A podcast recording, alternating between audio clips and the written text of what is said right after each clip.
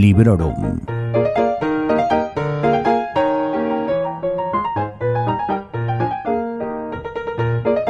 Hola a todos y a todas.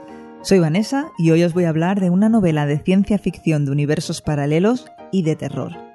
Es una novela exigente, muy rica en ideas, que demandará vuestra atención y concentración, y ya lo habéis visto en el título, se trata de Mara, o Madre en su versión en castellano, de Isabel del Río. Como siempre, os voy a hablar de este libro sin spoilers, y voy a empezar por deciros que en catalán la editó Specula, en un pequeño volumen de tapa blanda de 140 páginas. En castellano llegará en breve gracias a ediciones El Transbordador, o quizá ya cuando estéis escuchando esto ya haya llegado. Este libro se publicó originalmente en 2022 y seguramente lo hayáis visto mucho comentado en redes sociales y esto es una muy buena noticia. Y no dudo en que en el momento en el que muchos y muchas podáis leer su versión traducida vuelva a tener un resurgir o quizá una explosión mayor, ya que estamos ante una novela muy llamativa, original y también un punto oscura.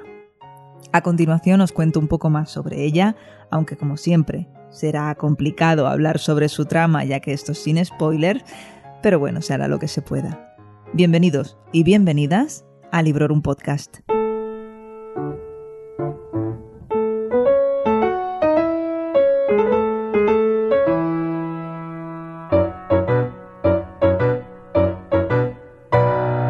La omnipresencia de esta cubierta en Instagram y los buenos comentarios que de ella iba leyendo me hizo incluirla en mi lista de, deseos o de peticiones para regalos navideños.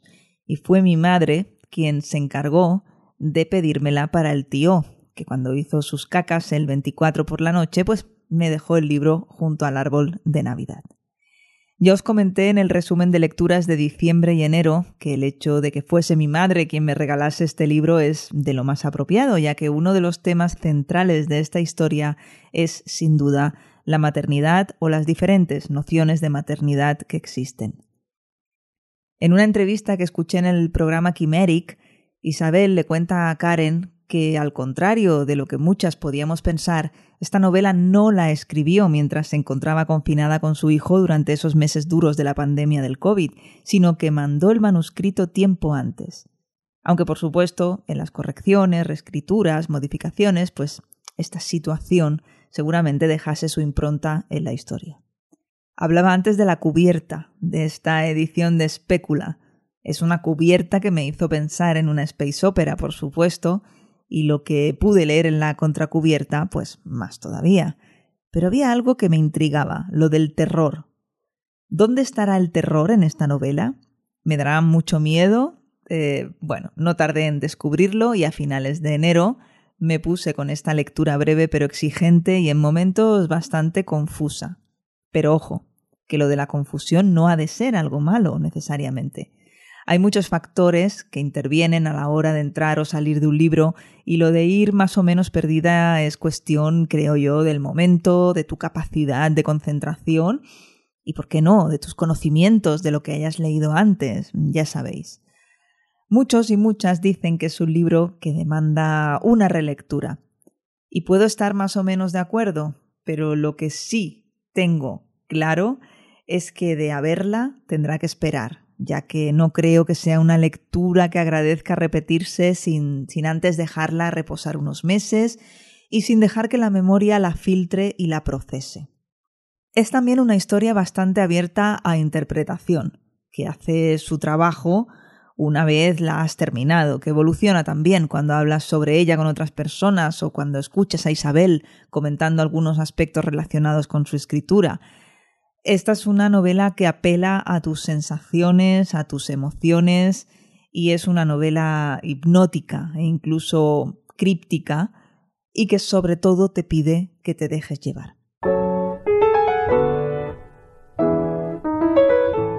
Debido a mis lecturas más recientes, cuando pensaba en Space Opera, pensaba o pienso en la saga Vorkosigan de Lois McMaster Bujold o en los libros de la peregrina de Becky Chambers y ni una cosa ni la otra. En Mara, el punto de partida es mucho más duro y dramático, más crudo y sobre todo menos simpático que en esas dos que menciono. Me ha traído recuerdos de Seven Eves en ese aspecto, en el aspecto del planteamiento de lo que sucede, en las razones que llevan a Penélope y a su hijo Luke a abandonar la Tierra y a tener que vivir en una cápsula espacial con una pena dentro y, un instinto de supervivencia por ella y por su hijo muy difícil de, de ignorar. Sabéis que no me gusta desvelar apenas nada de la trama, así que no lo voy a hacer. Pero os diré que en las primeras páginas vemos cómo se las apañan, si tienen o no relación con otros seres humanos, pero antes de lo que te esperas, la narración da un giro, una vuelta de campana, que te hace parar y decir, bueno, esto es algo muy diferente a lo que yo me esperaba. Y eso es bueno, es sorprendente. Y también mm, puede ser bastante confuso, sí. Pero bueno, sin soltar de la mano la ciencia ficción que tiene lugar en el espacio, la autora nos empuja, ahora sí, hacia un terror, también en el espacio, que puede traerte sensaciones ya vividas, pues por ejemplo si has visto alguna de las pelis de Alien, o sobre todo, o al menos en mi caso, si leíste Solaris. Porque es un terror mucho más abstracto, más cósmico, si me apuráis, más intangible o alegórico, ¿no? Y quizá en momentos inexplicable.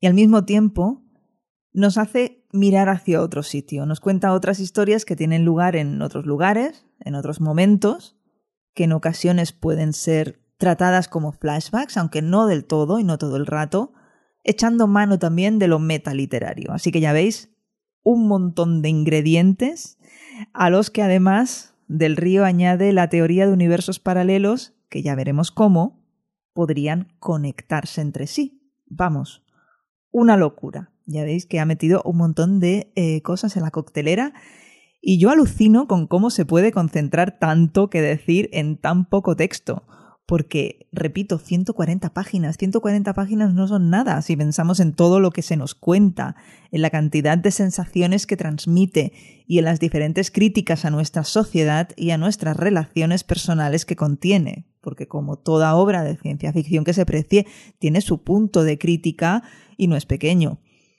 Isabel del Río ha hecho aquí un ejercicio sorprendente de literatura de ideas, muy sintetizada, bastante mal rollera a partir de cierto punto, y con ese componente tan emocional que consigue que quede abierta a la reflexión y a diferentes interpretaciones por parte de los lectores. Como veis, es una novela difícil de recomendar, que por un lado os estoy contando lo interesante que es, la cantidad de ideas que nos propone, lo bien escrita que está, pero por otro lado ya veis que os estoy avisando de que puede resultar confusa, que exige concentración. Así que ya veis, es una reseña un poco a lo mejor. Y sobre todo es una recomendación con un depende muy grande, que dependerá pues de tus ganas y de cómo tengas el cuerpo en ese momento. Y por qué no, de tu bagaje lector quizá también. Estoy segura de que dependiendo del momento, de las circunstancias vitales y de cómo tengas la cabeza en el momento de leerlo, tu experiencia va a cambiar radicalmente. Así que tú verás.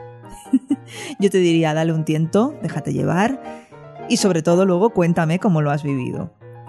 A Isabel le mando un saludo. Ya le dije en un post de Instagram que la admiro y además coincidí con ella en Gigamesh no hace mucho y tuve el gusto de saludarla justo cuando estaba preparando las notas para este episodio además. Y nada más que felicidades de verdad por este gran trabajo. A vosotros y a vosotras, muchas gracias por estar ahí. Ya sabéis que en las notas que acompañan a este episodio encontraréis los enlaces que buscáis y si no los buscáis pues también los vais a encontrar. Y si los buscáis y no los encontráis, me los pedís. Sabéis que podéis dejarme comentarios en la misma web, eh, sons.red barra librorum, en Instagram y en Twitter también. Y por supuesto también podéis dejarlos en ebooks, aunque quizá tarde un poquito más en verlos. Ah, bueno, y por supuesto, tenéis el grupo de Telegram, t.me barra podcast librorum. Hasta pronto y felices lecturas. Acabas de escuchar Librorum, un podcast alojado en Sons, red de podcasts. Encuentra mucha más información de este episodio en nuestra página web sons.red barra librorum y descubre muchos más podcasts en sons.red.